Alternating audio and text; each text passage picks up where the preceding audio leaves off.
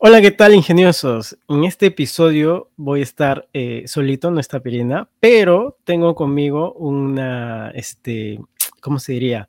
Una robotcita, que ya la conocen, es Siri, va a estar conmigo apoyándome en este episodio y voy a hablar sobre mi proceso eh, para llegar aquí a Canadá, porque he tenido muchas preguntas de que explique cómo fue el proceso, de que cómo llegué, bajo qué modalidad y bueno, también hace parte y como también para, para celebrar la residencia que ya obtuve aquí, ya soy permanente residente, residente permanente, a veces se me confunde el inglés con el español, eh, y poder explicarles cómo fue este proceso para llegar a Canadá. Así que bienvenidos, esto es Habla Inge, yo soy Jonathan Mendoza.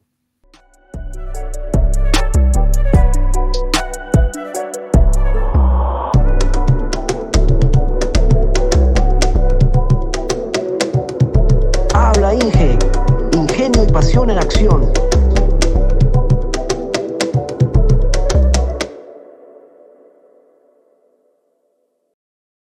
¿Qué tal, gente? Listo, aquí regresando. Eh, bueno, ¿por dónde comenzar? Esto ha sido un, bueno, un camino muy largo. Y para esto, como les dije, está aquí para apoyarme eh, Siri. Siri que es un personaje que hemos creado aquí en el podcast, Habla Inge, pero que en realidad es mi esposa y es con quien hicimos todo este camino para obtener la residencia permanente aquí en Canadá. Pero en este momento vamos a enfocarlo hacia cómo yo llegué, porque fueron dos procesos distintos. Tal vez podríamos hacerlo en otro episodio, cómo fue su proceso de ella, eh, según ustedes, si es que ustedes quieren saber pero en este caso voy a hacer el mío porque me estaban preguntando bastante, oye, Jonathan, ¿cómo hiciste? Entonces les voy a, a contar. Siri, ¿qué tal? Eh, saludos, por, por favor. Saluda a la gente. Oli, oli, oli. Hace rato que tú dijiste estoy solito, fue como que, ok, me voy. ya no hay nadie. No, pues solito porque normalmente es Pirina y yo. No, sí, sí, sí entendí, sí entendí. ya, ya, empezamos, ya empezamos. Bueno, entonces, ¿cómo, por dónde empezar? A ver, yo lo que les podría decir es que, a ver.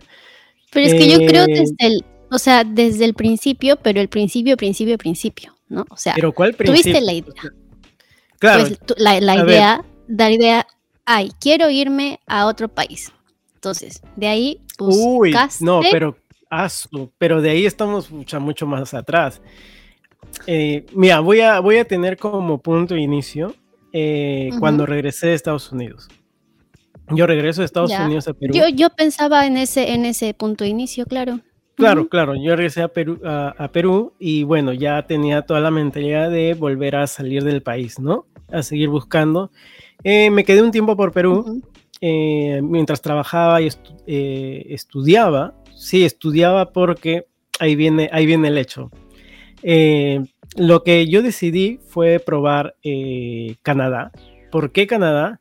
Bueno, en primer lugar, porque mi hermana ya había eh, salido, había tenido una experiencia en Australia. Y, los dos, bueno, estábamos pensando tal vez Australia, ¿no? Si es que ya le gustaba estar por allá, yo también la seguía. Finalmente ella me dijo que no, que Australia no era una opción tan confiable, que de eso podría hablar Pirina. Entonces, ese es otro episodio. No vamos a irnos por la rama porque ahorita empezamos a hablar de cualquier otra cosa y, no les hablo de lo que ustedes quieren escuchar. Entonces, ya, bueno, elegí Canadá. Para, para elegir Canadá, yo decía, ok, yo siempre pensé eh, de, irme a un país donde podría ejercer eh, la ingeniería en acuicultura. Para ese entonces, estamos hablando del año 2019 eh, yo ya no estaba ejerciendo la, eh, mi, profesión, o sea, ingeniería en agricultura básicamente no. Eh, estaba en otro rubro, estaba en el rubro logístico, administrativo. y bueno, entonces dije, voy a hacer una investigación para ver en qué provincias de Canadá, porque acá se llaman provincias, que es lo que vendría a ser departamentos o regiones en Perú. Y dije, bueno, vamos a ver en qué provincias de Canadá pues se, da la acuicultura, ¿no? ¿Cuáles son productores de acuicultura? Hasta donde yo sabía, pues por, por el background de la universidad y por lo que nos han enseñado, que Canadá pues es potencia en salmón, ¿no? Hasta ahí sabía, más no, no sé. Eh, bueno, en ese momento más no sabía, ¿no? Entonces me puse a investigar a ver qué tal. Me salía Nueva Escocia, ¿no? Me salía Príncipe Edward. Cuando veía en el mapa, pues eran regiones que estaban, pues...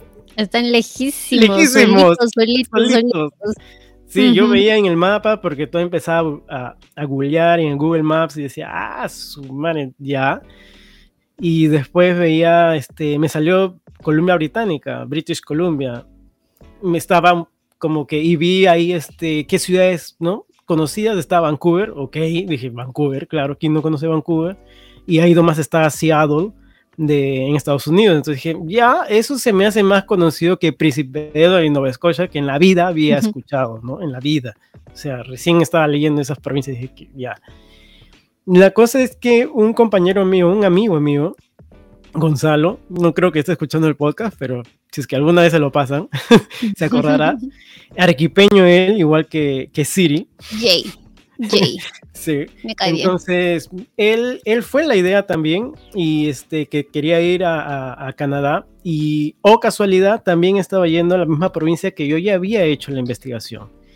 Y él me dijo una boda, él me dio la idea de la modalidad por la cual podíamos ir y era eh, irnos de estudiantes. Ahora, ¿estudiar qué dirán? Eh, no podíamos ir a estudiar inglés. O sea, si tú vas a estudiar inglés a Canadá, pues no podías trabajar o no puedes trabajar, incluso hasta ahora. Entonces, eh, pues uno tiene que trabajar porque si no, ¿cómo pagas pues los estudios y cómo pagas tu casa y cómo pagas tu comida, ¿no? A menos de que tengas pues un, ¿cómo se dice? Budget City. Eh, Em, presupuesto, eh, un, presupuesto, designado para eso. Sí, un presupuesto y bastante alto para pagar renta, comida y las clases de inglés, que baratas no son. Entonces, lo que vamos a ir es a, estudiar administración de negocios, lo que se llama Business Administration ¿no? en inglés. Eh, entonces, lo primero que fue, y acá tengo la fecha, acá tengo la, que es, oh. es increíble, sí, sí, sí. El college se llamaba College of the Rockies. Y, yo apliqué ahí. Apliqué oh, ese el es otro. Sí, el 23 de abril de 2019. Ese es otro. Mm. Como dice Siri, ya van a saber por qué ella dice ese es otro. Porque ese fue el primer college que yo apliqué. Y bueno, como, bueno, aquí te piden un, un, este, un grado de inglés, ¿no? Que ellos están eh, ¿cómo se diría? El rango de inglés es en IELTS, en el test IELTS. No sé si han escuchado el TOEFL, ¿no? También hay el IELTS. El IELTS es británico eh, y ellos te pedían un, nivel de 7. Sí, de 7. Mm, bastante. Entonces, yo ya estaba, ok, necesito un nivel 7. Era abril del 2019. Eh, apliqué y ahora dije, bueno, entonces para sacar el IELTS, pues necesito practicar mi inglés, porque un nivel 7, a ver, el IELTS tiene del 0 al 10. Un nivel 7 es bastante alto. Eh, sí, es bastante alto. Yo ya había estado en Estados Unidos, todo lo que ustedes quieran, pero mi inglés no es que llegaba a un 7 y tampoco es un inglés tan formal el que había practicado en el Work and Travel, ¿no? Que hice, o sea, es mucho, bastante informal. ¿No? Como Siri sabrá, porque ella también hizo and Travel. Entonces, no es que salgamos así como que, uff, un inglés pulidísimo, ¿no? ¿no? tampoco. O sea, sí te entienden, pero no son, ajá, palabras técnicas, ni formales, ni nada de eso. Y además acuérdense que es un inglés que tú tienes que mostrar para tomar clases en un college, en una universidad. Entonces no puedes hablar el inglés que se habla en la calle, pues, ¿no? Es el mismo que en el español. Pues, igual que el español. Claro, es igual que nosotros. O sea, como hablamos en la calle, no hablamos en la universidad. Tú no haces tus presentaciones en la universidad como hablas en una reunión con la familia o con tus amigos. Es idéntico, es lo mismo. Entonces el inglés es mucho más formal, mucho más vocabulario, mucho más palabras que aprender. Entonces lo primero que hice pues es meterme a un curso rápido, ¿no? Súper intensivo de inglés. Así. Porque era marzo cuando yo busqué esos cursos de inglés. para poder aplicar en abril a ese college. Acá tengo las fechas, estuve buscando acá en mi correo. Y cuando apliqué al, o sea, cuando tomé estos cursos de inglés fue en marzo del 2019. En abril del 2019 estaba aplicando al college. Ya con mi resultado, bueno, con mi futuro resultado del IELTS, tenía mucho, ¿cómo se podría decir? Eh, mucha fe en mí. Mucha fe en ti mismo. mucha fe, sí, mucha fe en mí mismo. Un mes nada eh, más. Y sí, y la verdad, pues, o sea, no, no alcancé los siete puntos.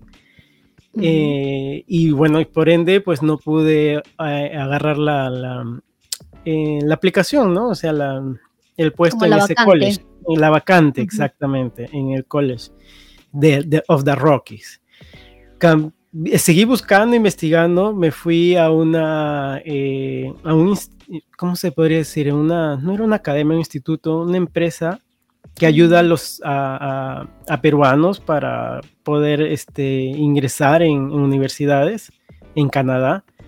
Se podría, es como, como es era como más este, tipo clases particulares. No, no, no, aparte, aparte cuando ya fui a buscar, o sea, qué otro college podía ser, porque acuérdense que este college yo había llegado a raíz de mi amigo, pero yo no había hecho la investigación de qué otros colleges habían, ¿no?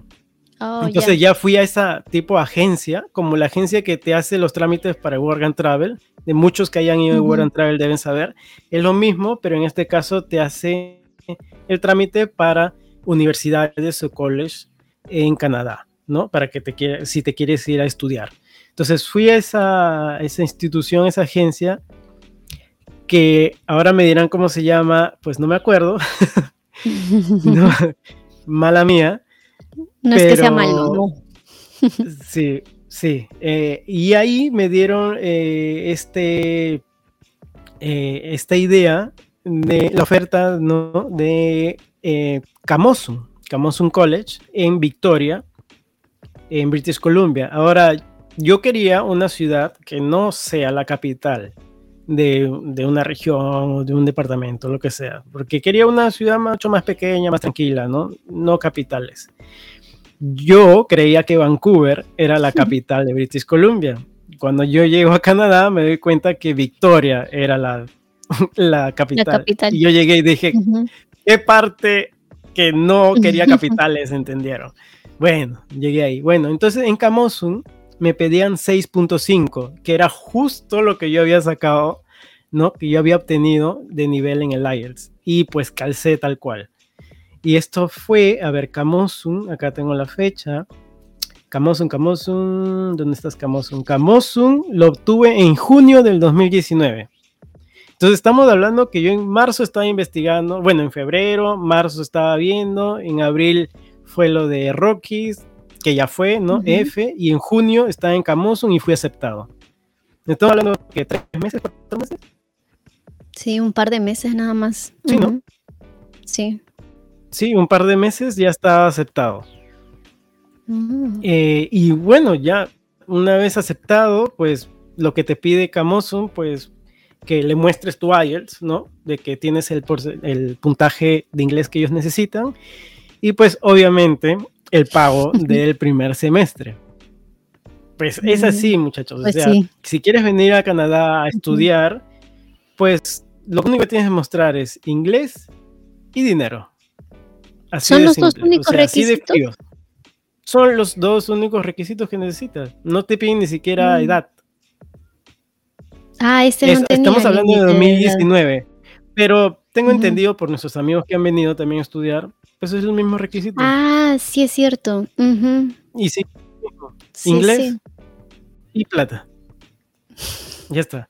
No hay más. Sencillo. No te piden de que si eres PhD, de que si has trabajado en no sé cuántas empresas, de que si eres manager, de que haces todo. Porque muchos vienen y dicen, y Jonathan, yo tengo esto, esto.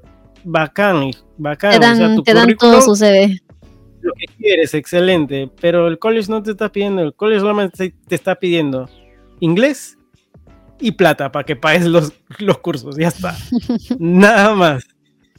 Con eso obtuve mi carta de aceptación del college y con esa carta de aceptación recién empiezas el proceso migratorio con Canadá, porque ya tienes una mm. aceptación de tu universidad.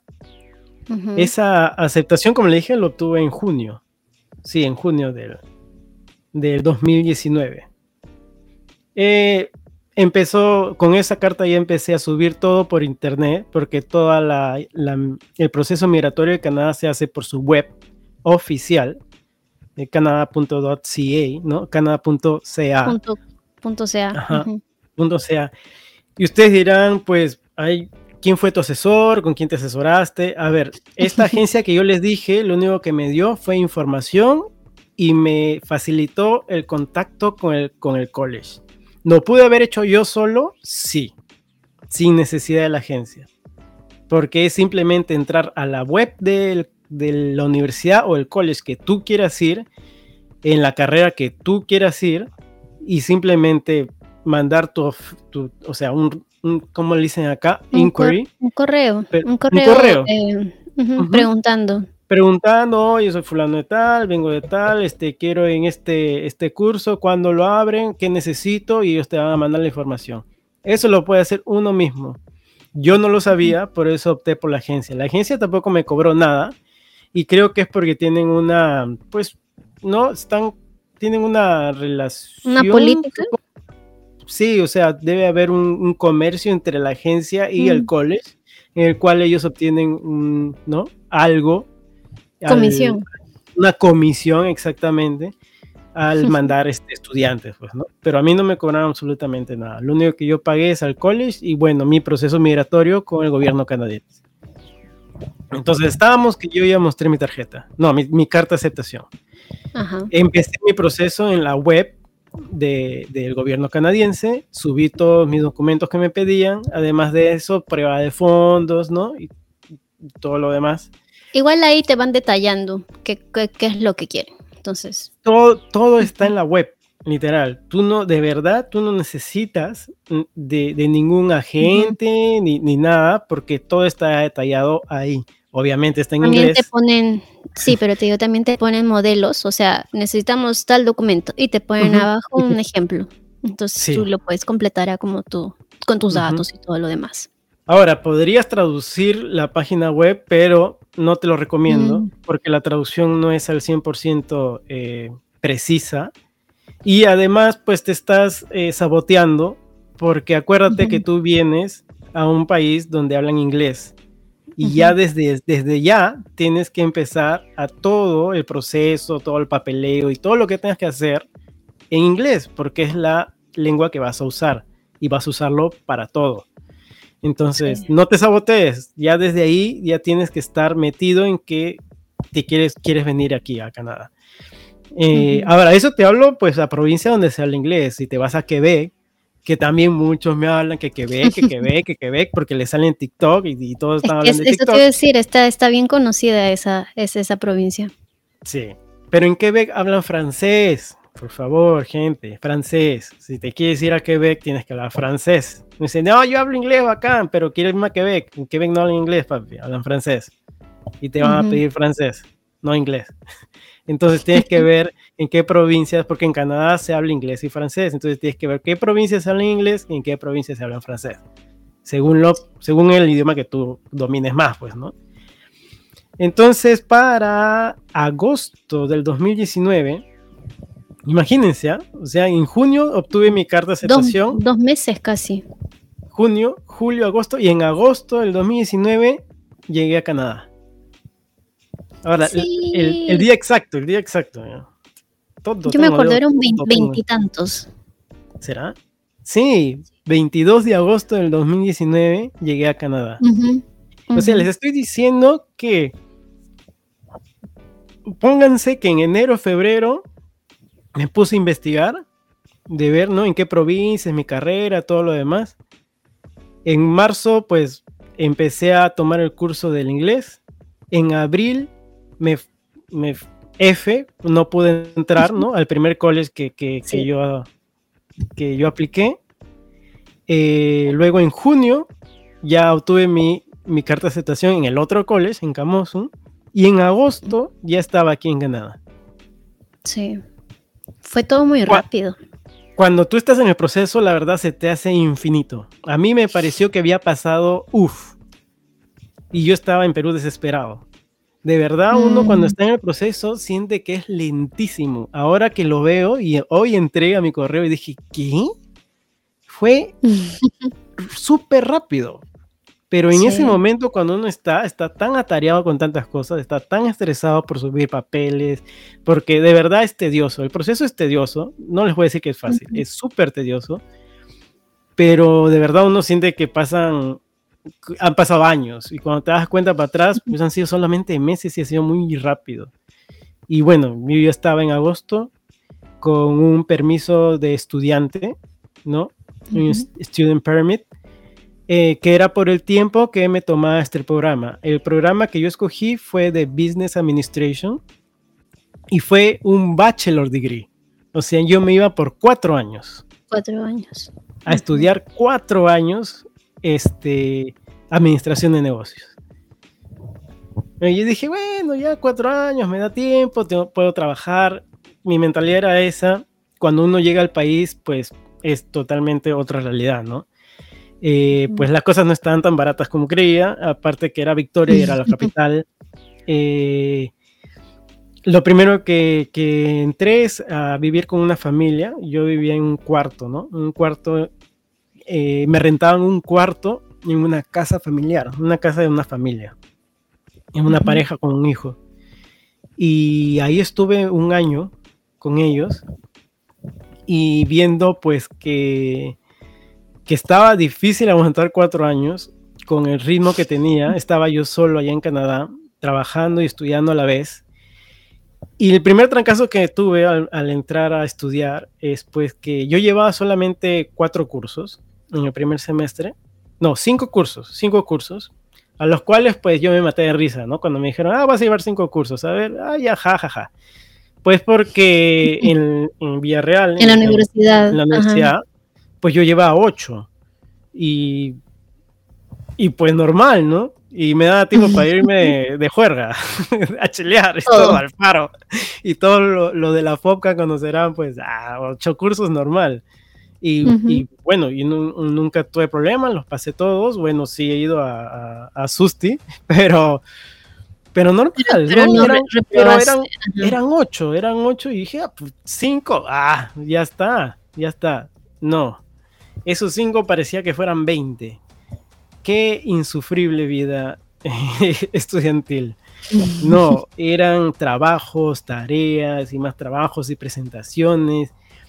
Y, era, y además uno tenía que ir a trabajar, entonces no tenía como que a qué hora, a qué hora hago esto.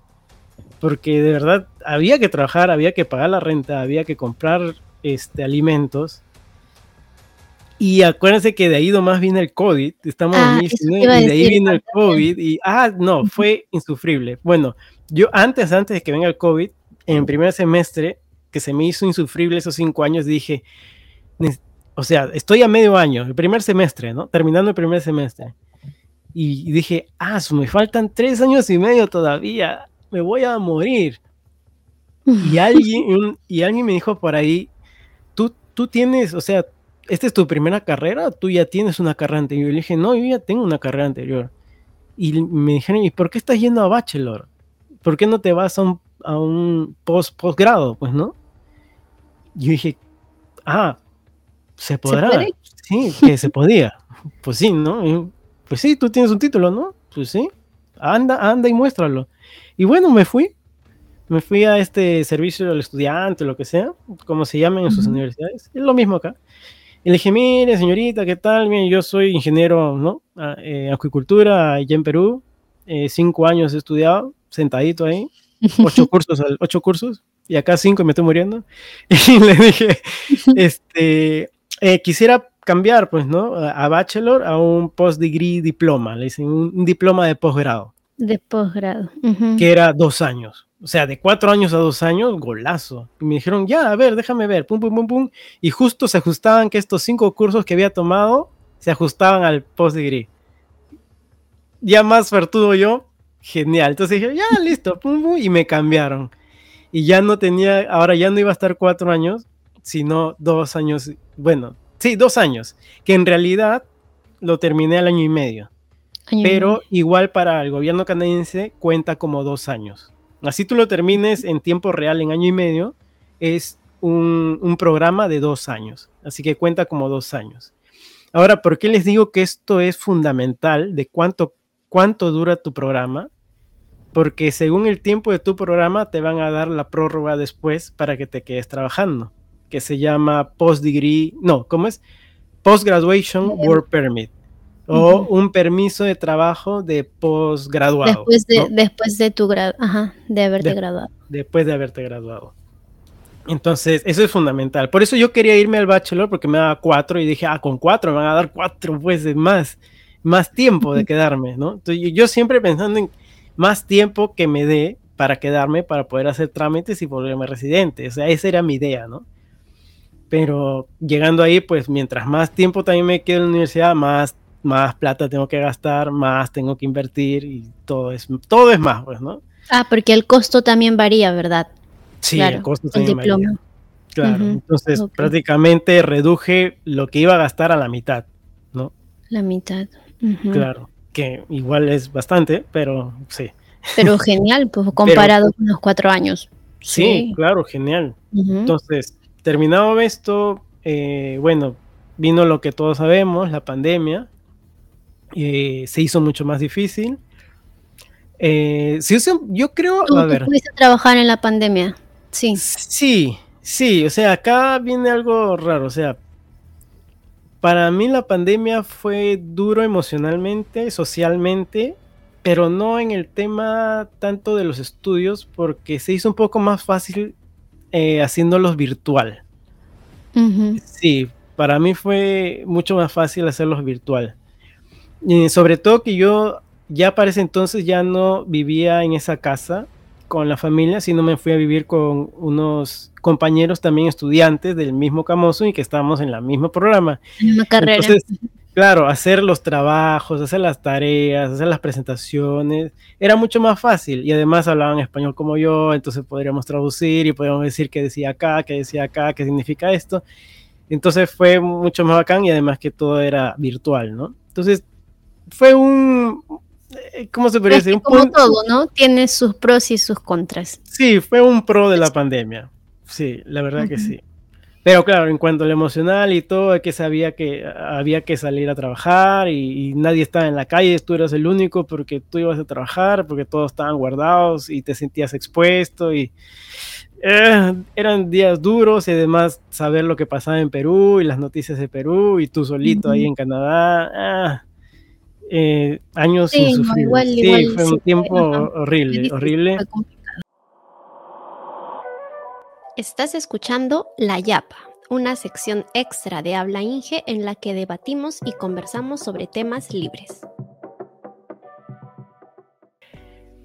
Bueno, una vez que terminé las clases, el programa de dos años, eh, me dieron, bueno, simplemente se aplica automáticamente con la diploma que te dan de graduado. Igual vuelves a la web, ¿no? Subes la diploma que te han dado diciendo que ya te graduaste y el gobierno canadiense te extiende un permiso. Ahora ya no tienes permiso de estudiante, sino te, vas a, te va a dar ahora un permiso de, de trabajo, ¿no? que como les dije se llama Post Graduation Work Permit. Eh, este me lo dieron por tres. ¿Cómo? ¿Qué diferencias tiene ese con el otro permiso que tenías? Eh, a ver, eh, ya. El permiso de estudiante, el Student Permit, es un permiso, pues como dice su nombre, para estudiar y tienes la opción de poder trabajar eh, a medio tiempo, o sea, hasta 20 horas. Eso fue en mi tiempo, porque ahora han sacado una nueva ley que pueden trabajar a full time los estudiantes. Entonces, eso es lo que puede hacer un student permit. Eh, y luego, con el work permit, oh, ya puedes trabajar netamente en cualquier rubro que tú quieras hay excepciones, ¿no? Como el rubro este, de medicina, ¿no? Y este. ¿Y qué más dice? Industria sexual. ah, sí, es cierto. Sí, no, tengo no puedo tener mi Only cuando eres este Work Permit. Entonces, ese es un permiso y ahí te vuelves pues un, bueno, de hecho, desde que tú llegas ya eres un residente temporal y ya está contando tus días para, para tu futura ciudadanía, pues, ¿no? Que tú quieras. La ciudadanía aquí es, o sea, la nacionalidad, ¿no? O sea, cuando ya te vuelves canadiense. Eh, entonces me lo dieron por tres años, este permiso de trabajo. Y, bueno, y me dediqué a trabajar. Para esto yo había contactado, me acuerdo, en mi primer año que llegué, con una empresa eh, de acuicultura aquí, diciendo que yo, que yo era este, ¿no? ingeniero acuicultura y bla, bla, bla, Ajá, presentándome a ver si había alguna vacante. Me dijeron que todo bien, que sí, pero que necesitaban de mí a full time. Para ese entonces yo era estudiante y no podía trabajar full time. Así que me dijeron, bueno, apenas termines este, de estudiar, pues vuelves a aplicar. Eso mismo hice. Entonces terminé de estudiar y lo primero que hice es aplicar y, ya, y empecé. Y, y bacán, ¿Cuándo, ¿cuándo, empecé eso? A ver, a ver, acá tengo, acá tengo también. Fue en julio. Me acuerdo. Fue en julio. En julio del... ¿Dónde estás? Julio del 2021. Julio del 2021. Entonces, en agosto del 2019 llegué a Canadá. Y en julio del 2021 estaba trabajando. Ya con mi permiso de trabajo. Como dos, años y un mes. Dos años y un mes. Dos años, ¿no? No, menos de dos años. Claro. Menos de dos años. Año once meses. Oh, ya. Claro. Bueno, por ahí. Ya, ya, y ahí, ahí ya, ya está. Y estoy, y ahora como, bueno, ya muchos conocen, eh, yo, mi puesto es Aquaculture Technician en, una empresa canadiense de cultivo de salmón. Y desde ese entonces estoy trabajando aquí. Y, y bueno, de ahí el proceso para obtener la eh, permanent Resident o la residencia, permanente es otro cantar del mío sit. Eh, es, larguísimo, o sea, larguísimo en cuanto a papeles, en demostrar papeles y... Ah, pero como les digo, todo este proceso lo, hice solo, o sea, lo hicimos solos, o sea, sin ningún agente. Sin asesor ni empresa lo único que hay que hacer es leer, literal, leer la web. En la web te dice todo lo que tienes que presentar. Y si quieres modelos, puedes irte a Google y buscar modelos. Hay mucha gente que pasa lo mismo que tú.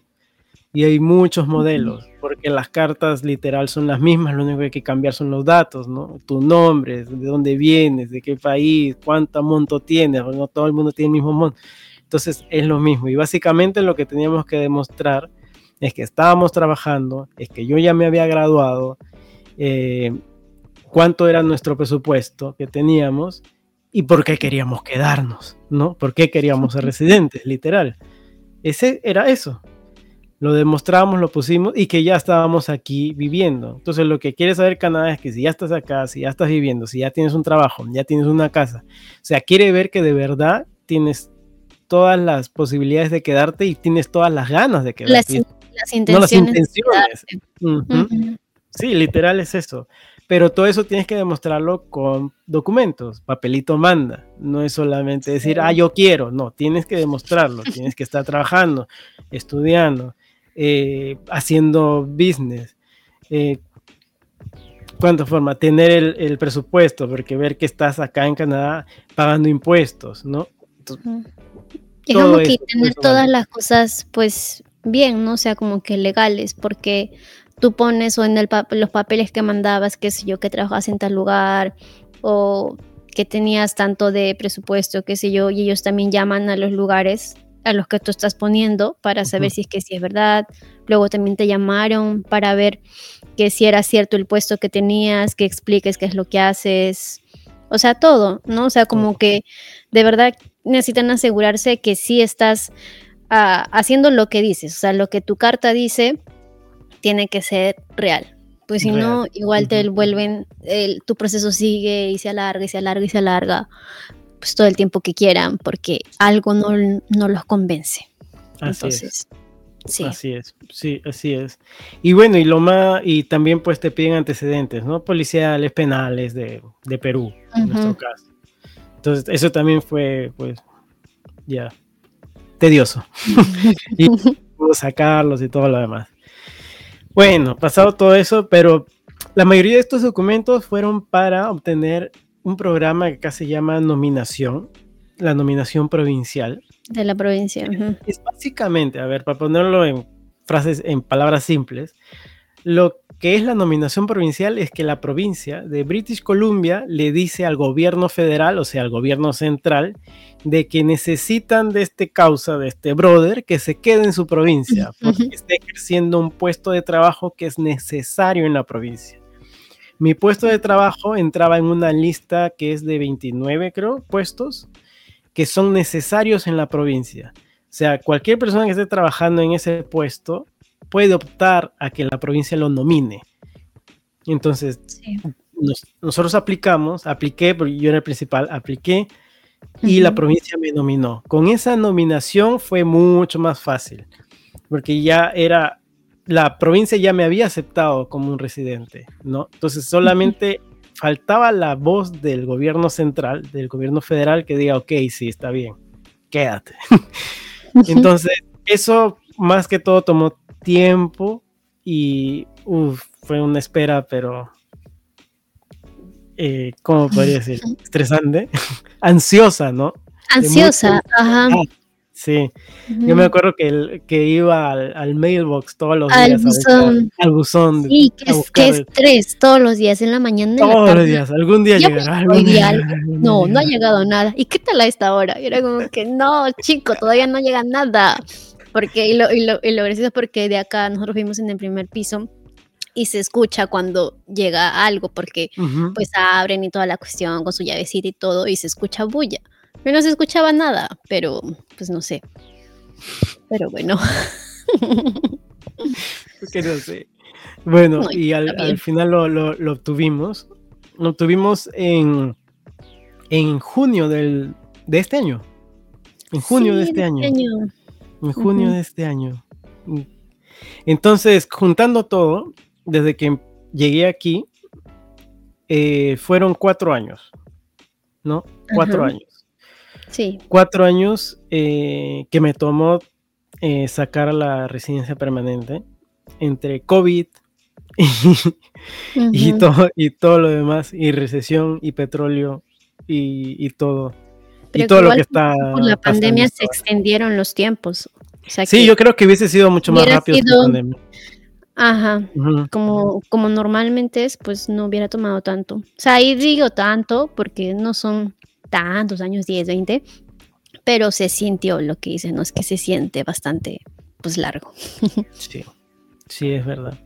Bueno, y ese ha sido a, a muy grosso modo, súper resumido, pues todo lo que lo que me tomó eh, eh, llegar acá a Canadá y volverme residente permanente.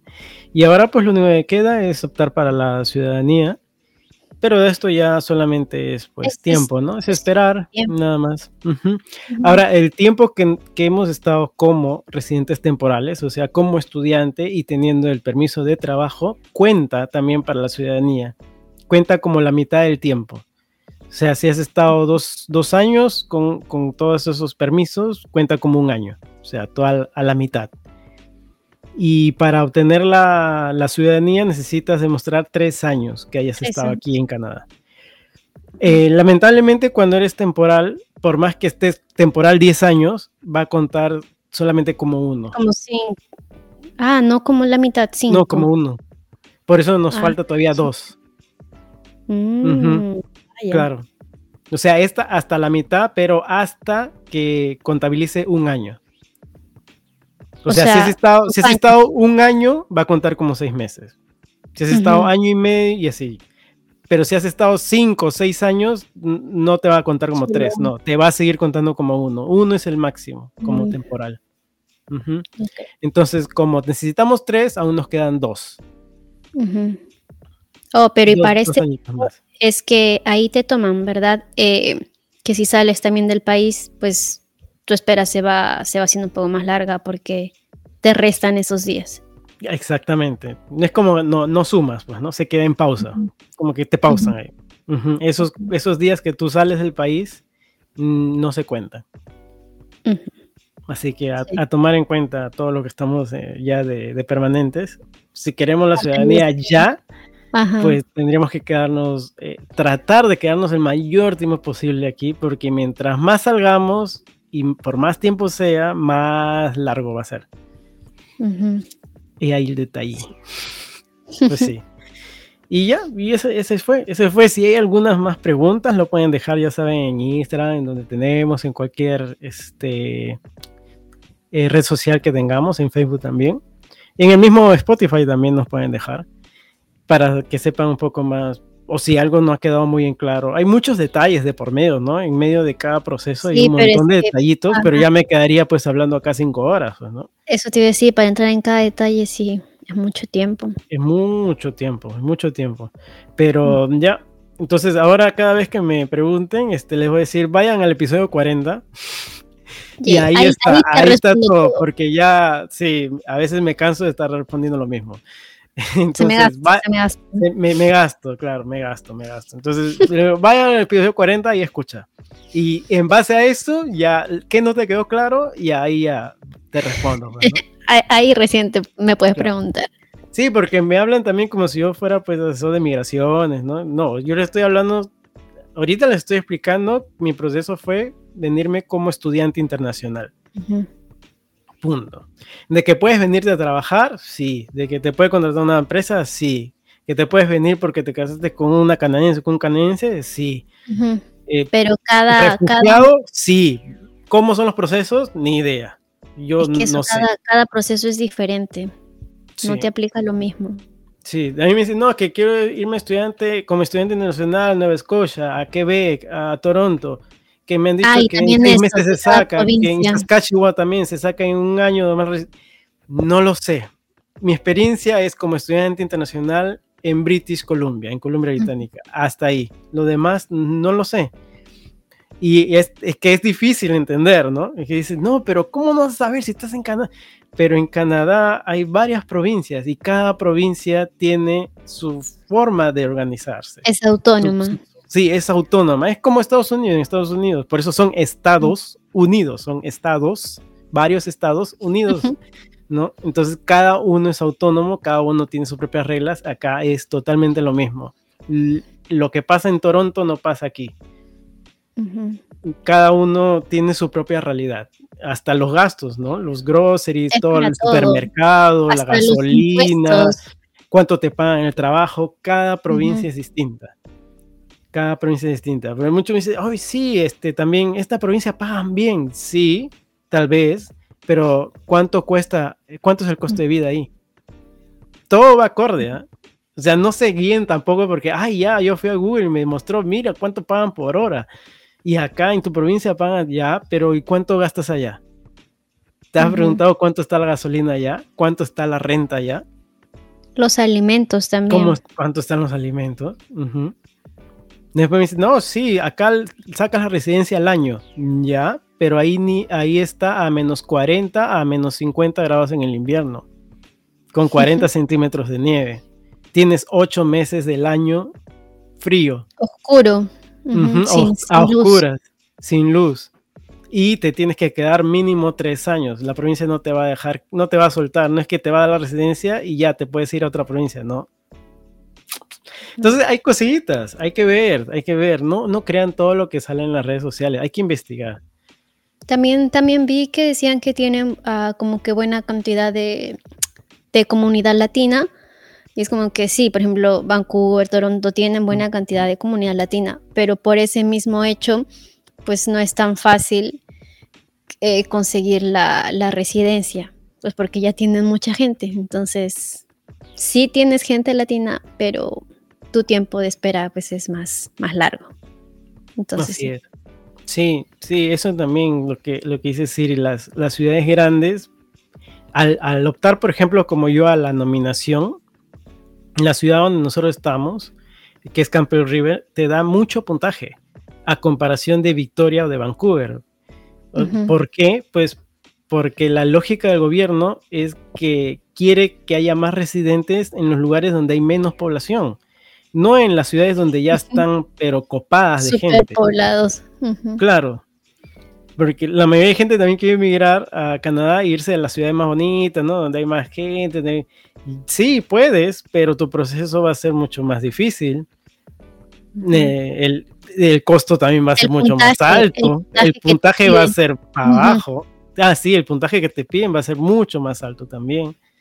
Te iba a decir que, o sea, ahí no importa, o sea, si es que es una ciudad pequeña, pues como es, o sea, la idea es que, traiga más gente, pues van aceptando más personas acá en, los colegios, en las universidades, y va creciendo. Entonces, poco a poco que vienen nuevas tiendas, que van construyendo más departamentos, o sea, uno mismo ve, pues, ¿no? Que de lo que antes veías a dos, tres personas, ahora ya ves, no sé, 15. Pero poco a poco, pues, ¿no? O sea, paso a paso.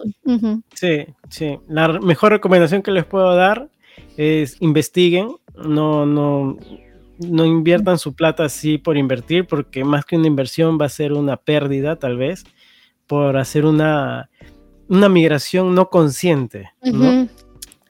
Me quitaste la palabra de la boca. Sí, Siri habla mucho de eso porque es psicóloga y, me, y sí me dijo, una vez me dijo, ah, es que no han hecho una migración consciente. Y dije, ¿qué es eso? Y, mm. y, es eso, pues justamente lo que yo había hecho sin saberlo, pero que era investiga antes. No investigues, no te des cuenta cuando ya llegaste, porque cuando llegaste ya y no la quieres pasar mal, pues no, nadie quiere emigrar para pasarla nadie. mal. Nadie. Nadie, supuestamente o sea, si miras es porque estás buscando lo mejor, no para pasarla mal. Entonces, para eso hay que investigar antes. No sé, no se lancen a la piscina así más, puede ser que no haya agua y duele. Sí, tomes el tiempo de leer, o sea, todo lo que, todo lo que, lo que ustedes estén interesados, pues, ¿no? Los pasos, qué necesitas, qué te permite y qué no, todo. Todo. Bueno, gente, Gracias por escucharnos. Eh, y nada, nos vemos en el próximo episodio, ojalá esta vez, con Pierina. Si no, pues me escucharán a este señor otra vez. Mi deliciosa y entretenida voz. Hermosísima voz. está bien. Gracias, Siri. Gracias, Siri, por el apoyo. Gracias. Jay, con gusto. Sí, ojalá también venga Pierina. sí, porque tiene que hablar de Portugal y todo, todo, todo el chongo ahí. Ah, el de ella no, sí, sí, es otro, es otro, es otro tema también. Es otro cantar, es otro cantar. Hay más procesos que la patada, yo no sé qué tanto está haciendo. bueno, gente, nos vemos. Cuídense mucho. Nos vemos hasta la próxima. Bye.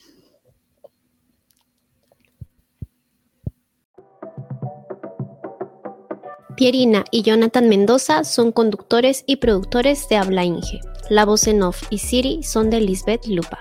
El logo fue diseñado por Romina Moreno. Las caricaturas son obra de Katia Kisich. Nuestro tema musical lo compuso Diego Cachi Calibre. Que tengan un ingenioso día y gracias por escucharnos.